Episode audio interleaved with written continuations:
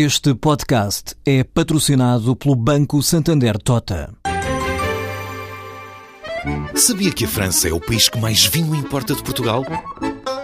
E que os Estados Unidos são o maior importador de calçado do mundo? Ou quais as empresas que importam mais azeite português? No portal Santander Trade, encontra todas as respostas para internacionalizar a sua empresa, desde mercados a procedimentos, redes de contactos e ferramentas para dinamizar a sua atividade exportadora. Descubra mais em santandertrade.com. Santander Tota, um banco para as suas ideias. O Instituto Nacional de Estatística publica regularmente o inquérito sobre as condições de vida dos portugueses. Saíram agora os resultados referentes a 2012 e mostram duas coisas: a pobreza alastra, as desigualdades sociais e de rendimento acentuam-se. Há vários aspectos nesta pequena crónica, não cabe falar todos eles, mas é preciso destacar o seguinte: o epicentro desta crise social não está na marginalização já de, dos idosos, não está em fenómenos sociais marginais, não. Está no desemprego, está no coração do sistema económico. No desemprego há 40%, ou seja, 4 em cada 10 desempregados estão ameaçados com um rendimento inferior a 409 euros por mês, que é o limiar da pobreza, ou era em 2012. O rendimento médio tem vindo a cair e, por isso, também o limiar da pobreza se reduz.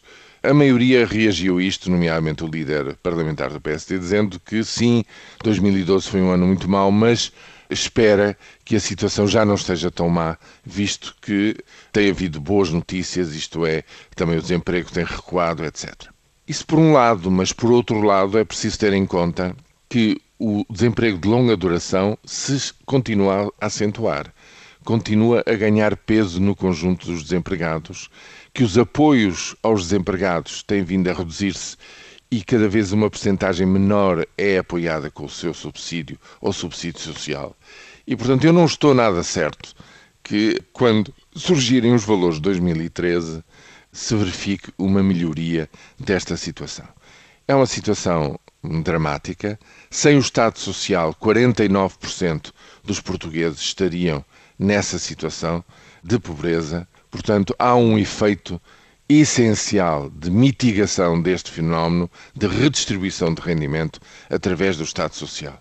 E está sob enorme pressão justamente o conjunto de despesas e de ações sociais do Estado e toda a pressão para novos cortes acentua estes problemas. Portanto, o problema que se põe daqui para a frente é que crescimento económico. Há um grande ênfase no discurso público com razão, sobre a competitividade das empresas. Sem uma capacidade competitiva não é possível, aliás, eh, crescer de uma forma sustentada, não é possível vender com êxito e ganhar cota de mercado lá fora em bens e serviços produzidos em Portugal. Isso é verdade. Mas há uma dimensão social e de rendimento para o conjunto da população, mediada pelo Estado, que tem que ser atendida. E as perspectivas, nomeadamente nesta questão crucial, central do desemprego, não são boas, porque o Ministro das Finanças admite que a taxa de desemprego diminua meio ponto percentual ao ano, neste ano, no próximo e no outro a seguir. São menos 30 mil desempregados por ano. Ora, o conjunto dos desempregados é de mais de 800 mil pessoas, registados pelos critérios do INE do Eurostat.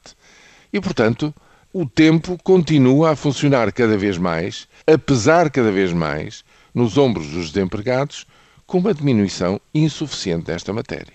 Portanto, o problema que se põe é, são perspectivas de crescimento, sim, mas com pouca dimensão social. E isso não vai ser, não vai constituir uma solução viável para milhares e milhares de portugueses, agora e nos próximos anos.